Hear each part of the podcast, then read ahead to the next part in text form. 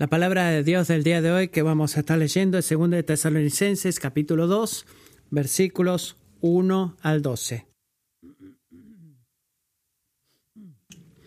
Pero con respecto a la venida de nuestro Señor Jesucristo y a nuestra reunión con Él, les rogamos, hermanos, que no sean sacudidos fácilmente en su modo de pensar, ni se alarmen ni por espíritu, ni por palabra, ni por carta, como si fuera de nosotros, en el sentido de que el día del Señor ha llegado.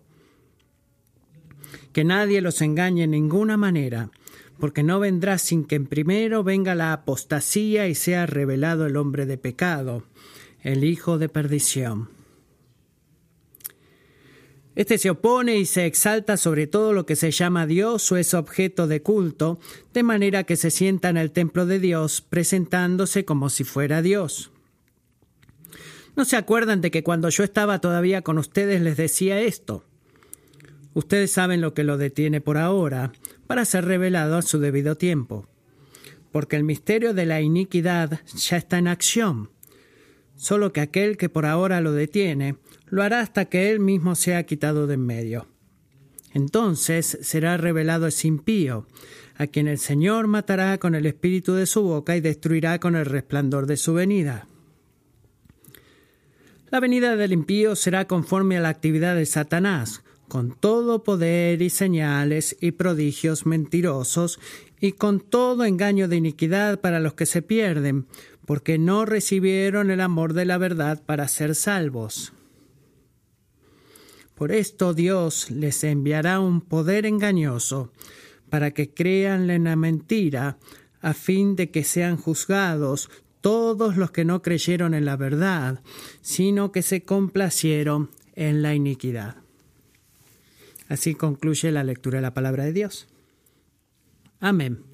Creo que podemos decir un poco más eh, que al final el Señor Jesús gana, aunque lo hace. A pesar de los años, a través de los años muchas personas me preguntaron, Pastor, ¿qué piensas acerca de celebrar Halloween o Noche de Brujas? ¿Los cristianos deben celebrar Halloween o no? En caso que tú eres el próximo en la línea para hacerme esa pregunta, te voy a dar mi respuesta ahora. Eh, la Biblia no provee el tipo de respuesta que tú quizás esperas o que estás mm, buscando. Eh, quizás un voto eh, de sí o no de mantener un feriado. Halloween en ese sentido no es diferente de estar de novios o vestirte.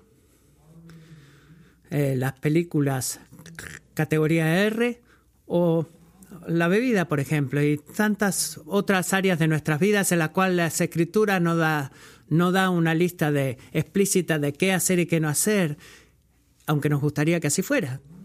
Pero te advierto, amigo, que eso no significa que somos libres para hacer lo que querramos hacer. ¿Por qué no?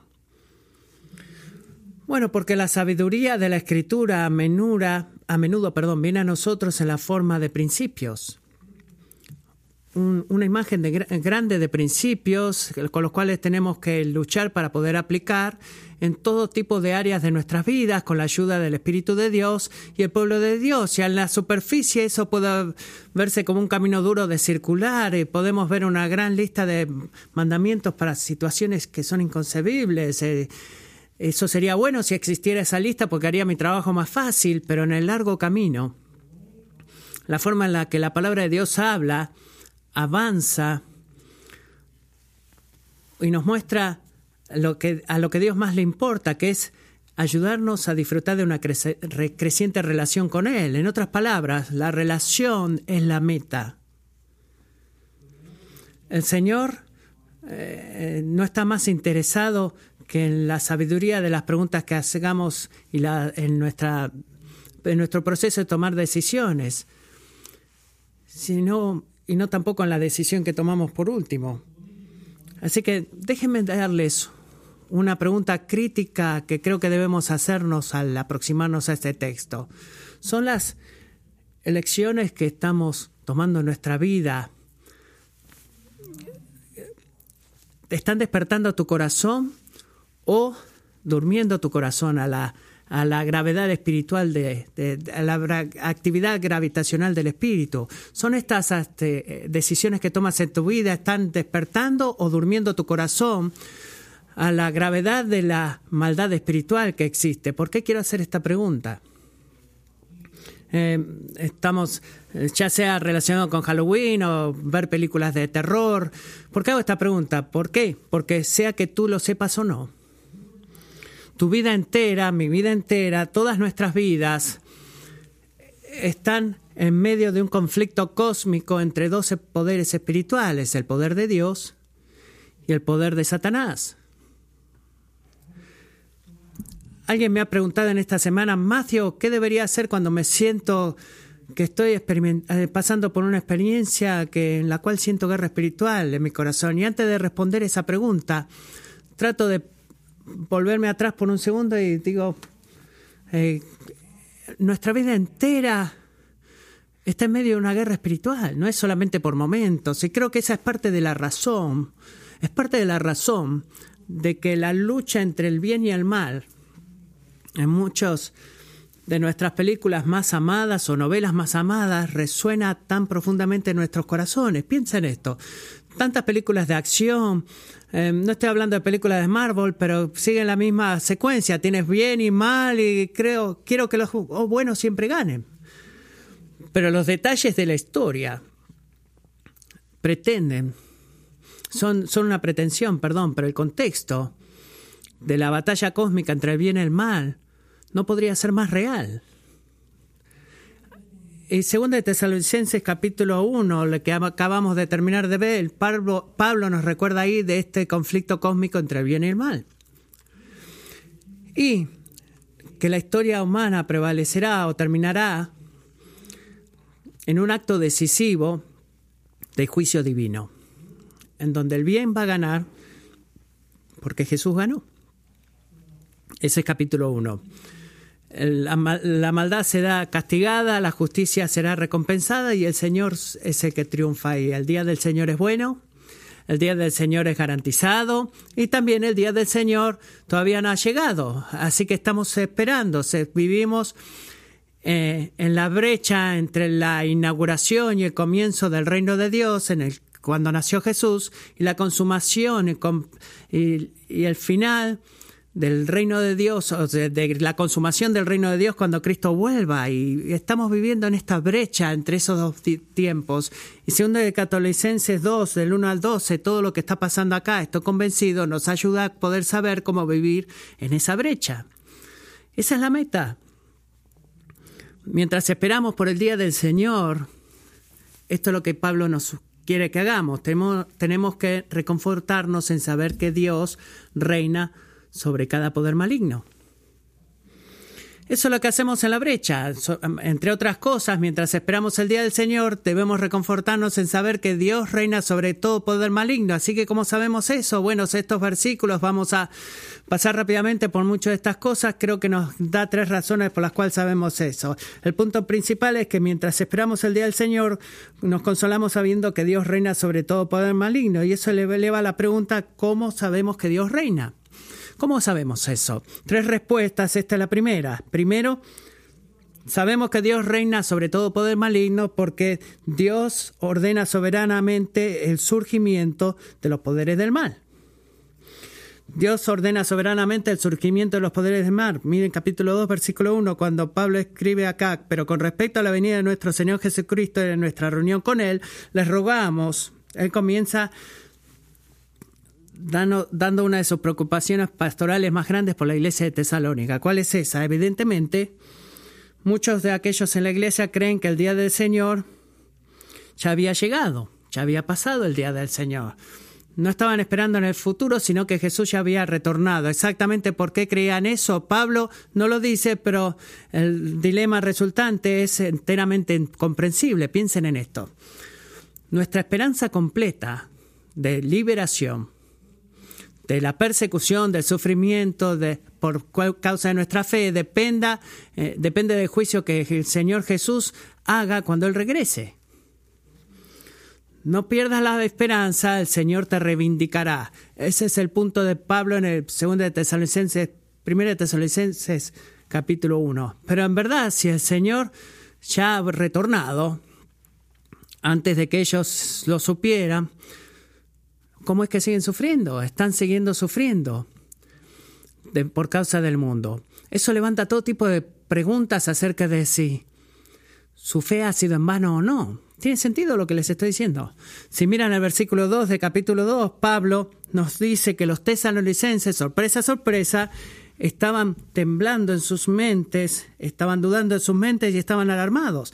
Y verdaderamente es algo lógico. La enseñanza falsa siempre hace un daño tremendo al pueblo de Dios.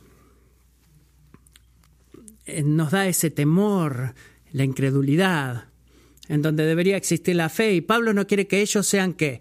Rápidos para eh, alarmarse cuando alguien les dice que el día del Señor ya había pasado, porque Él no quiere que rápidamente en sus mentes tengan temor, porque Pablo sabía que el día del Señor todavía no había llegado.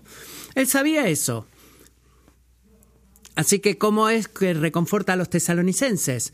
Les dice, hey muchachos, solo confíen en mí. Cuando el día del Señor llegue, yo les voy a decir. Y hasta ese día ustedes deberían dejar de dejar Facebook y dejar de escuchar y leer todas estas noticias falsas. ¿Hace eso él? No, él no hace eso porque él es un buen pastor. Él equipa a los tesalónicos con la palabra de Dios para que ellos pudieran saber lo que es verdad y discernir lo que es verdad mucho antes de que Pablo, eh, mucho después que Pablo los dejara. E inspirado por el Espíritu para hacer eso, Pablo le dice dos cosas que van a suceder antes del retorno de Jesús.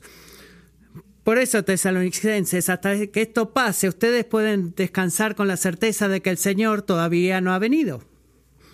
Veamos el versículo 3. Porque no vendrá ese día sin que primero venga la apostasía y se ha revelado el hombre de pecado, el hijo de perdición. Ahora, Pablo da detalles acá para no dejar ningún tipo de especulación en todas las iglesias. Así que quiero recordarte de algo, amigo, mientras eh, nos metemos más en este tema. Las mentiras sabias y el esconder lo que Dios ha revelado significa no especular en lo que Dios está haciendo. Las mentiras sabias esconden lo que Dios ha revelado, no especulando de lo que Dios ha mantenido cautivo. Deuteronomio 29, 29 dice, las cosas secretas pertenecen al Señor nuestro Dios. Pero las cosas reveladas nos pertenecen a nosotros y a nuestros hijos para siempre, a fin de que guardemos todas las palabras de esta ley. En otras palabras, el Señor revela exactamente lo que nosotros necesitamos saber acerca del futuro para que podamos experimentar eh, y buscar santidad en el presente. Él no ha revelado todo lo que quizás queremos saber acerca del futuro o cada pregunta que queremos de respuesta a este pasaje, pero ¿qué es lo que hace? Él nos contó todo lo que debemos saber acerca del futuro para poder confiar y seguir a Él en el presente. Esa es nuestra convicción y en ese aspecto Pablo no está solo. Autores bíblicos de Daniel, Ezequiel, el apóstol Juan se unen a él, a Pablo, en decirnos que debemos esperar una rebelión climática universal en contra de la autoridad de Dios al final de los tiempos. Esto quizás te golpee, que te suene extraño, pero no es el único lugar en el cual la palabra de Dios nos dice que debemos esperar eso. En otras palabras, la trayectoria de la humanidad no es apartada de Dios eh, que busque la gloria de Dios, sino que es profundamente eh, eh, llevada hacia el pecado. Y así es todo, por favor escucha esto, la simple verdad de que Dios diga eso nos provoca tanto confort. ¿Por qué? ¿Por qué? ¿Por qué puedo decir que provoca confort? Porque nos recuerda que Él conoce el futuro, porque Él ha ordenado el futuro. Ese es el porqué. Isaías 46, versículos 9 y 10 dice, Yo soy Dios y no hay ninguno como yo, que declaro el fin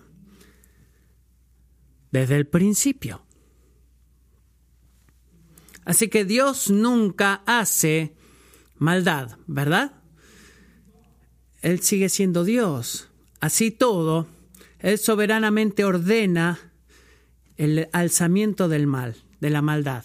¿Y qué debería decirte eso? Debe decirte, amigo, que ningún acto de rebelión humana o demoníaca, aunque sea tan grande, se escapa a la soberanía de Dios. Debes recordar eso. Cuando tú estás esperando un gran sufrimiento ah, en manos de un hombre malvado, Dios no está sorprendido por eso, Dios no es tomado fuera de guardia por eso, Dios de repente tiene que planear un, preparar un plan B para tu vida. Tú quizás no entiendas por qué Él está permitiendo algo que tan doloroso te pase. Nunca. Pero hay una palabra de confort en el saber de que el levantamiento de la maldad no es una amenaza para el propósito de Dios. Es parte del propósito de Dios. Incluso cuando no podemos entender el por qué o cómo. Su voluntad soberana, nota esto, Hechos capítulo 3, incluye, incluye el levantamiento de hombres malvados, de hombres sin leyes, que buscan el poder de la tierra antes del retorno de Jesús. En el versículo 4 nos dice acá que es la personificación del mal que va a demandar para sí mismo la adoración que Dios solamente merece. ¿Y cómo va a ser eso? Bueno, proclamándose a sí mismo ser Dios. Esto es lo que esta persona hará. Y acá de vuelta, Pablo no está solo, porque sus palabras en el versículo 4 describen al hombre sin ley, que son una alusión grande al libro de Daniel capítulo 11, versículo 36 de Daniel, que fue predicado muchos años atrás, eh, donde el Señor le revela a Daniel lo que sucederá en el futuro. Miren, de lo que dice Daniel 11:36. El rey hará lo que le plazca, se enaltecerá y se engrandecerá sobre todo Dios, y contra el Dios de los dioses dirá cosas horrendas. Él prosperará hasta que se haya acabado la, indigna, la indignación, perdón, porque lo que está decretado se cumplirá.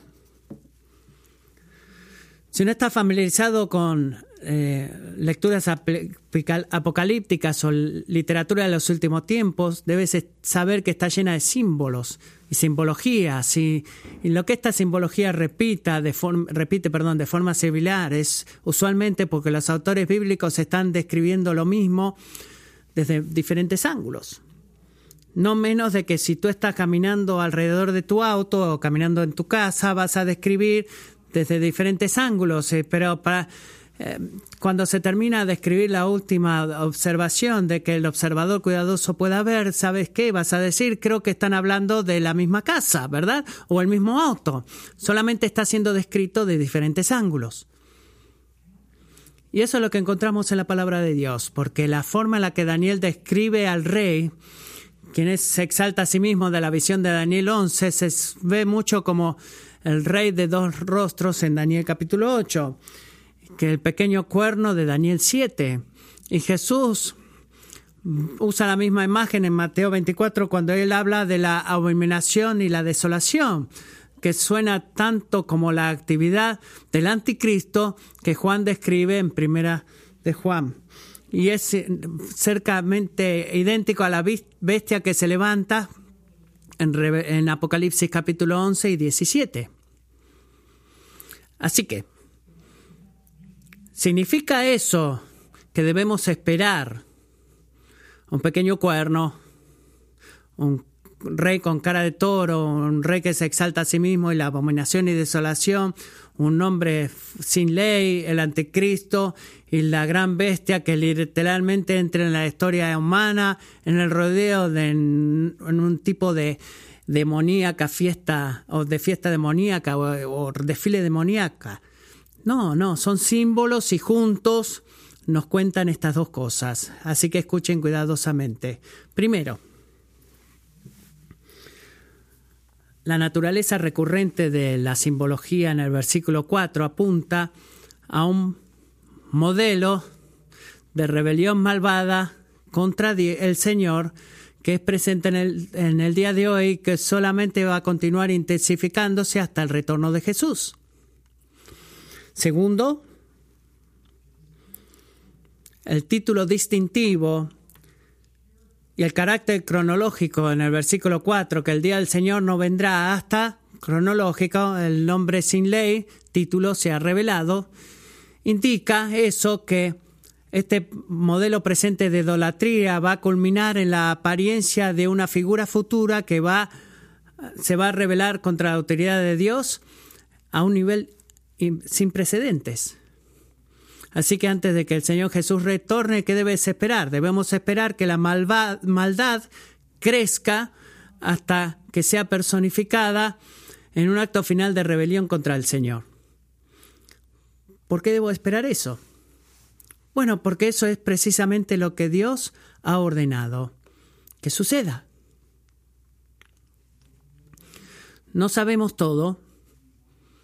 Quizás querramos saber acerca del levantamiento futuro de la maldad antes que Jesús regrese, pero sí sabemos que el día de Jesús está, es, certero, es cierto y seguro porque Jesús va a venir después de unos eventos no antes de esos eventos. Así que, ¿qué nos dice esto? Nos dice que Dios conoce el futuro porque Él, es, Él soberanamente ha ordenado el futuro, incluyendo este levantamiento de poderes malignos.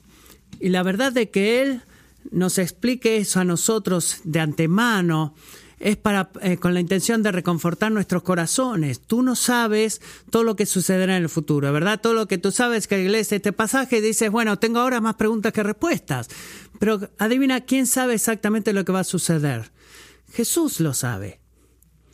Es por eso que revela parte de eso a nosotros.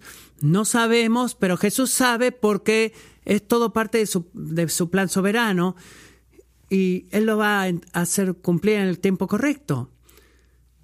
En un sentido, estaba pensando en eso en esta semana, que creo que la forma en la que Pablo trata de reconfortar a los tesalonicenses cuando dice que Dios ordena que los poderes malignos se levanten es similar a, bueno, la forma en que yo trato de cuidar a mi hijo Ethan cuando lo llevé a un viaje a Mont Pleasant la semana pasada. Eh, sabiendo que este era su primer viaje, sabía que le tenía que dar palabras de confort y le dije, amigo, esto es lo que debes esperar. El, camino va a ser muy, muy liviano eh, al principio, después va a haber un poco eh, de escarpado y antes de llegar a Mont Pleasant va a estar bien duro, va a estar bien difícil, muy empinado el camino. No te sorprendas, está listo. Mis palabras respondieron todas las preguntas inquisitivas de mi hijo acerca de cada detalle de ese sendero que vamos a recorrer. La verdad que no. Pero ¿qué hicieron esas palabras? Le ayudaron a él a saber qué esperar. Así que él no iba a pensar de que nos hemos perdido o que nunca íbamos a llegar a Mount Pleasant cuando la escalada se pudiera bien difícil. En otras palabras, él tenía que saber que papá sabía lo que iba a suceder, que tenía un plan. Así que cuando las piernas de mi hijo de 10 años comenzaran a doler, ya sabía que íbamos a estar cerca. Lo reconforté, similar a lo que Pablo hizo con los tesalónicos, pero luego la analogía se desvanece. ¿Por qué? Porque es eh, como padre, yo no tengo control sobre la dureza y el sufrimiento y el dolor físico que hay entre él, eh, que iba a ver en mi hijo antes de llegar al Mont Pleasant. En ese sentido, yo soy Estoy tan solo para el viaje tratando de lidiar con cada roca grande o árbol caído en el, en el sendero, así como él, como mi hijo. Pero no, no es así con nuestro Dios. No es así. ¿Por qué? ¿Por qué ese no en lo que es nuestra relación con Dios contra todos los poderes malvados que se levantarán en el pasado, presente y futuro? Es comparado a lo que yo hice con mi hijo. Eh, Dios tiene control sobre esos poderes, sí, absolutamente. Por la primera razón por la cual nos reconfortamos, porque Él reina sobre ellos. Como sabe que reina sobre ellos, se nos podemos reconfortar porque Él soberanamente ha ordenado que se levanten. Y así todo hay más. Y escuchen en lo que acá se aparta de lo que yo pude hacer con mi hijo. Punto número dos. Dios mantiene un control completo sobre los poderes del mal, versículos 5 al 8. A veces temo de que llevamos este modelo de noción, no sabía bien cómo describirlo, que en el conflicto cósmico entre Dios y Satanás, la única cosa que sabemos con certeza es que luchan y de vuelta, van y vienen, van y vienen como en una película y que luego al final Jesús gana. Amigos, tenemos una seguridad mucho más grande que esa, ¿verdad? Escuchen de vuelta el versículo 6 y 7 que Pablo recuerda a los tesalonicenses lo que les dice. Dice, ustedes saben lo que lo detiene por ahora al hombre sin ley para ser revelado a su debido tiempo, porque el misterio de la iniquidad ya está en acción. Solo que aquel que por ahora lo detiene lo hará hasta que él mismo se ha quitado de medio. Escuchen cuidadosamente no debemos esperar entender completamente todo lo que la escritura usa como referencia o alude a cómo nuestras mentes tan frágiles pudieran entender la mente del Señor. Pero debemos esperar en este tipo de la revelación suficiente de Dios y el poder iluminador del Espíritu Santo, poder entender claramente lo que necesitamos entender para poder glorificar a Dios y crecer en nuestra relación con Él. Y en ese aspecto no sabemos todo lo que Pablo evidentemente le habló a los tesalónicos cuando dice cosas como el versículo 5, no recuerdan que les he dicho estas cosas, versículo 6, ustedes saben y todo lo que les puedo decir ahora es aparentemente los tesalonicenses, ellos ya sabían la parte que nosotros no la sabemos porque no está escrita en la carta. Pero lo que necesitamos para para el conocimiento en nuestra relación con Dios es claramente claro. Recuerden que el, tema de estas palabras no es especulación, sino reconforta. Así que primero vamos a ver esto. al llegar a este punto de que Dios tiene todo el control sobre todo, incluso el poder del mal, el hombre sin ley no tiene la autoridad final. Jesús la tiene. Versículo 6, miren ahí, Pablo se refiere a lo que lo está reteniendo. Y versículo 7 habla de quién lo está reteniendo. Y no necesitamos saber cómo ha sido retenido o, quién personalmente lo está reteniendo para poder reconfortarnos en la verdad de que él ha sido retenido. ¿Qué, ¿Qué te dice eso? Debería decirte que incluso la personificación climática de la maldad, la maldad eh, más grande e inimaginable, no está fuera de control. Él, el hombre sin ley, el anticristo, la bestia, no menos que cualquier otro principado y potestad en el universo, malvado o bueno, puede moverse o actuar hasta el tiempo correcto. ¿Por qué no? Porque cada poder en el universo, pasado, presente y futuro, está sujeto a la autoridad de Dios. En otras palabras, no es solamente, puedes pensar esto del punto uno, bueno, sí, eh, Dios conoce el futuro, eh, pero bueno, tiene que lidiar con eso en todos los árboles y piedras que caen en el sendero como todos nosotros, pero Él tiene poderes sobrenaturales y bueno, puede vencer lo que sea. No, Él soberanamente ordena el futuro, pero también controla el futuro y controla todo poder malvado. El hombre sin ley no tiene la autoridad final, sino que Jesús la tiene. Y eso es importante, muy importante, en la brecha. ¿Por qué? Porque hay todo tipo de situaciones en esta vida, mucho antes de que el hombre eh, sin ley sea revelado, el cual el misterio de la anarquía, el principio de que se opone a la autoridad de Dios, está en todo lugar, viajando fuera y dentro de nuestras vidas.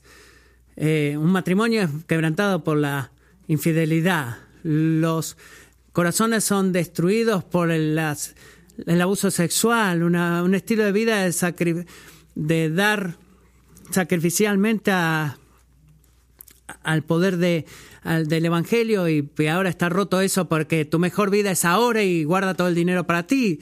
el tipo de amor eh, el misterio de la, del hombre sin ley en medio de las relaciones amorosas, por ejemplo. Bueno, mi punto a dónde quiero que llegue. Si piensas cuidadosamente la maldad a nuestro alrededor, puedes pensar de que hemos sido llevados en un, en un océano de maldad. Estamos navegando un océano de maldad. Pero versículos 6 y 7 nos recuerdan que eso no es verdad no hemos sido abandonados, perdón, en un océano de maldad, sino que el hombre sin ley en el versículo 6, versículo 7, ellos están siendo restringidos, están sujetos, el gobierno que controla su poder, eh, que gobierna este mundo malvado, no es supremo al poder de Dios y Dios ejercita sobre todo por el malvado a través de la victoria de su Hijo Jesucristo y no puede ser eh, roto ese poder versículos 2, 1 al 6, ¿por qué se sublevan las naciones y los pueblos traman cosas vanas? Se levantan los reyes de la tierra y los gobernantes traman unidos contra el Señor y contra su ungido, diciendo, rompamos sus cadenas y echemos de nosotros sus cuerdas. El que se sienta como rey en los cielos se ríe.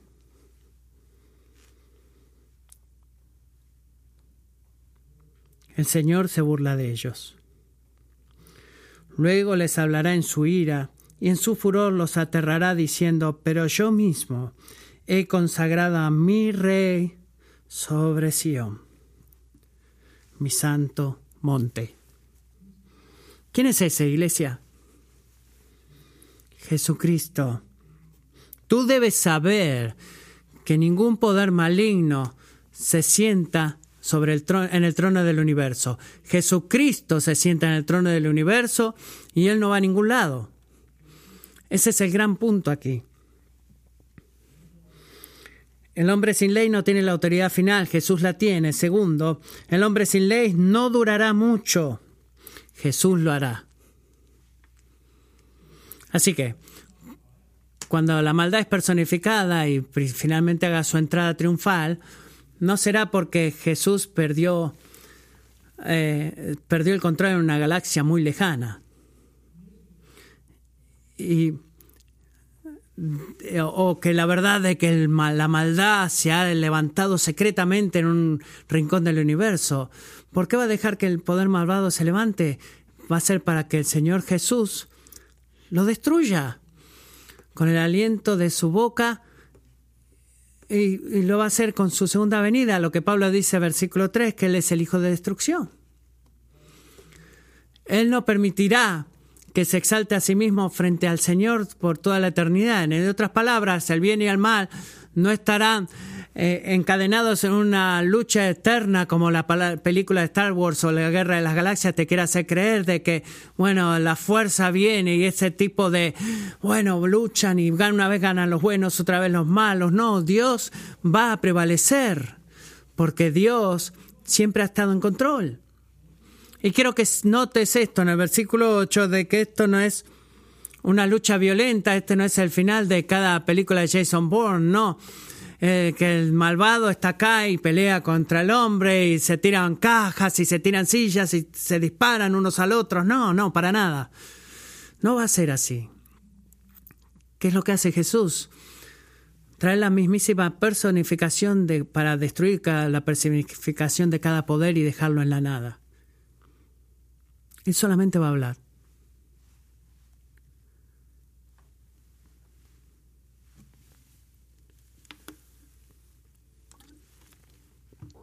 Simplemente va a hablar. Jesús hablará. Y la palabra autoritativa de juicio y el poder malvado más inimaginable será destruido.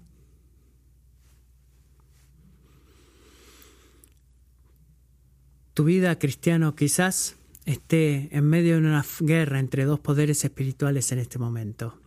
Pero si tú eres cristiano, tú no estás en medio desesperanzado.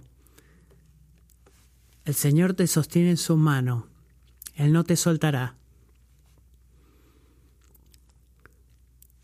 Y Él no le dará chance a todos los que se le oponen. En otra palabra, ningún poder maldad que te afecte el día de hoy o al final del día, del dos tiempos o en cualquier punto entre estos dos tiempos, no hay ningún poder que no esté completo control del Rey Jesús.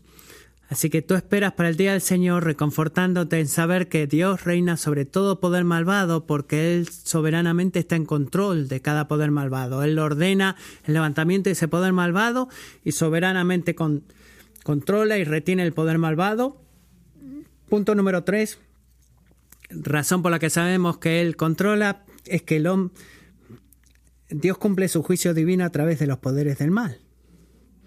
De algunas maneras, leer este pasaje esto es lo que debería hacer en tu corazón. No puedo creer que Dios es tan soberano. Y cada una de estas cosas se vuelve más increíble. Creo que esta última es la más increíble. Escuchen cuidadosamente. Dios reina sobre el poder. Y su poder sobre el, su poder, el reinado sobre el poder maligno está tan en control que su voluntad se puede cumplir a pesar de la actividad malvada. Él no cumple su, perdón, él no cumple su, su plan luchando contra la actividad malvada, sino que él cumple su plan a través de la actividad malvada, que como Dios es como el Capitán América en esteroides, sin importar lo que pasa, bueno, él va a encontrar la forma de poder destruir ese poder malvado y después su buen plan va a poder seguir cumpliéndose hasta y va a poder seguir corriendo hasta la línea final. No, no es lo que Pablo nos enseña acá, sino que es mucho mejor que eso, amigos, es mucho mejor. Dios cumple su voluntad a través de la actividad malvada. ¿Y cómo eso sucede? Bueno, Tres preguntas fáciles con respuestas para terminar acá. Pregunta número uno. ¿Quién es el que engaña a los que perecen? La respuesta, Satanás es. Miren versículo 9. Versículo 9 nos cuenta que es Satanás, el archienemigo de Dios, está en última instancia detrás de la actividad del hombre de sin ley. En otras palabras, las actividades sin ley son las actividades de Satanás. No es un agente aislado, sino que viene y es descendiente o hijo del padre de mentira, porque eh, Satanás ha estado eh, trabajando desde la caída del hombre, tratando de destruir eh, el reino de Dios y robándole a Dios la, la gloria que le pertenece solamente a Dios. Y debemos presumir y saber que este hombre sin ley es un Mesías malvado, un anticristo. Noten en el versículo 9 que él también ha venido como lo hizo Jesús en el final del versículo 8. Él aparece tener un gran poder, no menos que Jesús, y prueba con señales y maravillas que Él hace. Pero existe un problema. Son falsas. Las verdaderas señales y maravillas son señales reales y maravillosas, pero es toda, toda una pretensión. Él está actuando como que fuera Dios, pero no es Dios. Su misión no es traer vida de la forma que Jesús trae vida a nosotros, su misión es traer muerte. Es lo opuesto a lo que todo lo que Jesús ha hecho. Y hablando de ese versículo 10, todo hombre sin ley es animado por Satanás y es un acto de, de engaño malvado. Así que están esperando, todos ustedes que esperan que se revelen, recuerden que el misterio del hombre sin ley el principio de su actividad ya está funcionando, así que ¿qué debería decirnos eso? Que la vida que el pecado te ofrece a ti es una mentira completa. Una mentira completa. Todo lo que tú y yo elegimos, escogemos adorar o perseguir o vivir por eso en lugar de Jesús, nunca eh, nos dará lo que promete, sino que solamente nos lleva a la muerte y eso por el diseño de Satanás. Así que la seguridad financiera no te salvará. La, la, la, alegría sexual o el, el, tipos de relajación mental no te salvarán, sí, aunque eso grite a gran voz que es lo que tú necesitas para estar bien. ¿Qué es lo que hace el pecado desde el jardín del Edén? ¿Qué es lo que hace? ¿Qué hizo Satanás? Si tú comes esa fruta, va a ser grandioso, serás como Dios. ¿De verdad? Oh, sí. ¿Y qué es verdaderamente lo que sucedió? Ni bien desobedecieron al Señor. La imagen de Dios que ellos ya tenían, que ya eran como Dios, fue completamente corrompida y fueron justamente condenados por su rebelión por el Creador, lo cual nos recuerda, no menos que en este pasaje, que la rebelión hacia la autoridad de Dios no está simplemente mal, sino que es fatal, porque es un engaño. Eh, toda la, lo que el pecado te ofrece, que dice, bueno, uno dice que esto es bueno, otros dice eso es bueno, creo que voy a elegir lo que funciona por mí mismo. No, tú sabes lo que es verdad y tú sabes lo que es mentira. Tú sabes lo que es vida y tú sabes lo que es muerta. Tú sabes lo que es glorioso y tú sabes lo que es eh, increíblemente engañoso. Siempre ha sido de esa forma, porque Satanás engaña a aquellos que mueren. Pregunta 2. ¿Por qué perecen los que Satanás engaña? Respuesta, pues que, porque se negaron a amar la verdad y ser salvos. ¿Sabes lo que dice eso? Tu problema espiritual más profundo no es la ignorancia, sino que es la idolatría. Quizás ha venido esta mañana pensando, ¿sabes? Mi tema con el cristianismo, eh, tengo mis, eh, eh, aunque es algo bueno y se suena bien, pero tengo mis objeciones que son de respetar también. Amigos, si ese es el caso, estoy muy agradecido que estés acá. Y voy a estar más que feliz de hablar contigo al final de esta reunión o en cualquier tiempo o momento acerca de tus objeciones intelectuales en contra de elegir a Cristo, pero necesitas escuchar esto. El gran obstáculo entre ti y la vida en Jesús no está alineado en tu mente, sino en tu corazón. No, descansa en tu mente, sino en tu corazón. Es el creer la verdad. ¿Cuál es la verdad acá? Es la verdad acerca de Jesucristo, ¿verdad? Porque ese es en el cual, en el cual Dios se ha revelado a sí mismo. Dios es verdad, se revela a sí mismo en Jesús es creer en la Jesús de que Jesucristo es necesaria creer esa verdad, absolutamente. Romanos 10, si confiesas con tu boca que Jesús es el Señor y crees en tu corazón que Dios lo ha levantado de los muertos, serás salvo. Así que hay una razón por la cual Dios describe, Pablo describe en el versículo 12 la muerte de aquellos que no crean en la verdad, pero nota que también describe al mismo grupo de personas en el versículo 10 como aquellos que rechazan amar la verdad. Así que, ¿cuál es?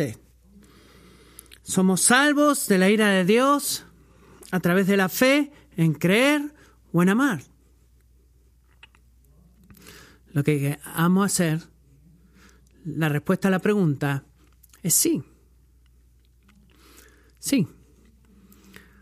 Son dos lados de la misma moneda. El creer la verdad con fe genuina en Jesús, en otras palabras, no es solamente la postura de la mente, no es el reconocer a Jesús o estar de acuerdo con Jesús, sino que es una postura del corazón, los cual eh, atesora a Jesús, la fe salvadora, cree su verdad y lo ama de acuerdo a esa verdad que cree.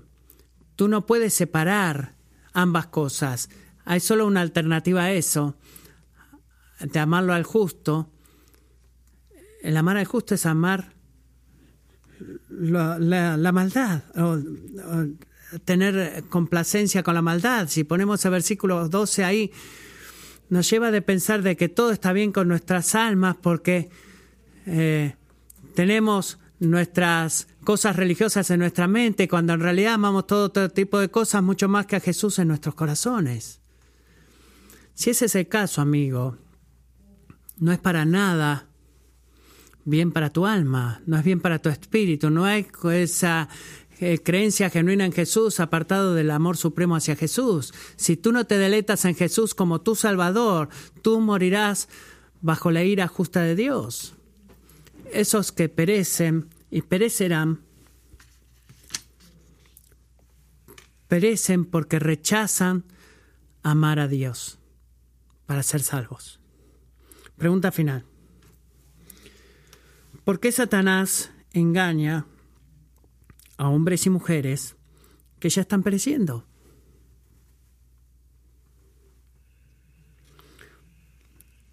Bueno, porque Dios está usando a Satanás para garantizar su condenación. Y con esta pregunta y respuesta, finalmente arribamos al corazón de mi tercer punto, que Dios cumple su juicio divino a través de los poderes del mal. Miremos de vuelta al versículo 10. Con todo engaño e iniquidad está muriendo porque rechazan al amor, por eso Dios los enviará un poder engañoso para que crean en la mentira, a fin de que sean todos estos que están pereciendo juzgados y condenados. Esa es una, una advertencia soberana y para llevarnos al arrepentimiento. ¿La advertencia qué es? ¿Cuál es la advertencia? Si tú eres duro en tu corazón hacia el Señor, amigo, Él endurecerá más tu corazón hacia Él. Si tú endureces tu corazón al Señor, no, más, no menos que como lo hizo el faraón en Éxodo, Él endurecerá tu corazón hacia Él. Esa es la advertencia, es una expresión de su justicia, de su juicio justo. En otras palabras, tú no puedes endurecer tu corazón contra tu rey y creador y en respuesta de recibir algo así como, bueno, eh, está bien. No, hay consecuencias a eso. ¿Y cuál es el aliento que la palabra nos da acá? El aliento es que incluso el engaño de la maldad personificada, la obra de Satanás personificada en el hombre sin ley, ¿qué es lo que va a hacer?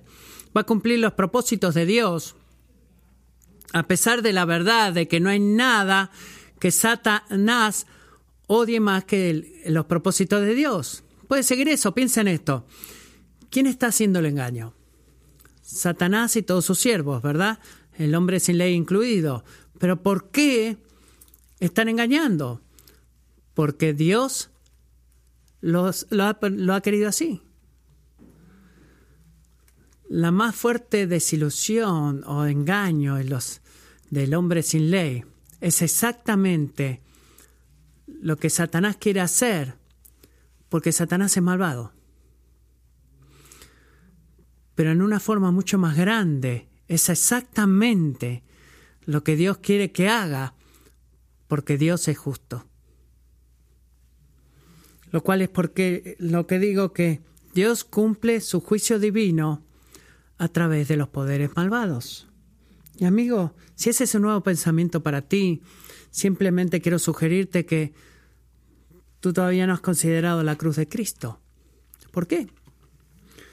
Porque no hay acto más grande de maldad que la crucifixión del Hijo de Dios. Incluso lo que el hombre de sin ley haga de malo se puede comparar con lo que se ha hecho con Cristo en la cruz. Pero ¿qué sucedió con ese acto de maldad Dios trabajó en medio de ese poder malvado para cumplir la ofrenda de salvación más grande que existió en la humanidad para todos aquellos que creen en Jesús. Su reino sobre el poder malvado es tan grande y es bueno. Así que no sé qué tan al tanto estás del conflicto cósmico que hay en, en, tu vida, pero te recuerdo que en cada momento de tu vida, mientras vas, estás atravesando una guerra espiritual, estás peleando por Satanás y en contra de Dios, en todo lo que piensas, sientes y haces, o estás peleando a favor de Dios y darle gracias por todas las cosas que haces, crees y que piensas. Si estás anhelando el retorno de Jesús, entonces tienes gran confort en este pasaje. Dios reina sobre cada poder maligno. Él soberanamente ordena que se levante, los controla completamente en medio de ese levantamiento y, cumple su juicio divino a través de eso. Ese es de gran confort para nosotros, que Dios reina sobre el poder maligno. Pero amigos, si tú no estás peleando en creer y amar a Jesús y no estás anhelando su retorno, entonces tú tienes causa para una alarma muy grande. ¿Cuál es esa? De que Dios reina sobre el mal, sobre el poder malvado. Y mientras permanece Tú estás viviendo en oposición a Él. Tú quizás no sientas, no te sientas malvado,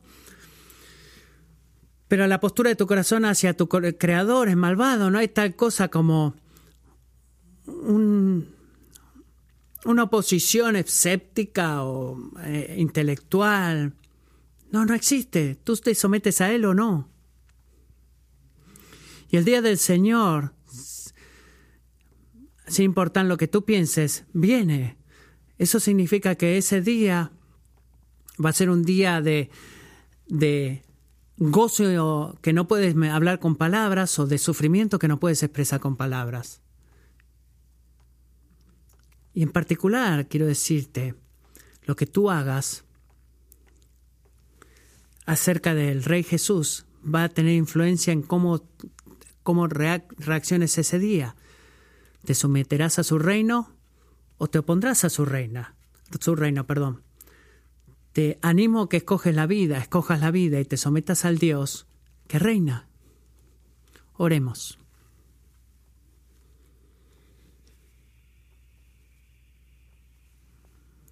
Padre Celestial,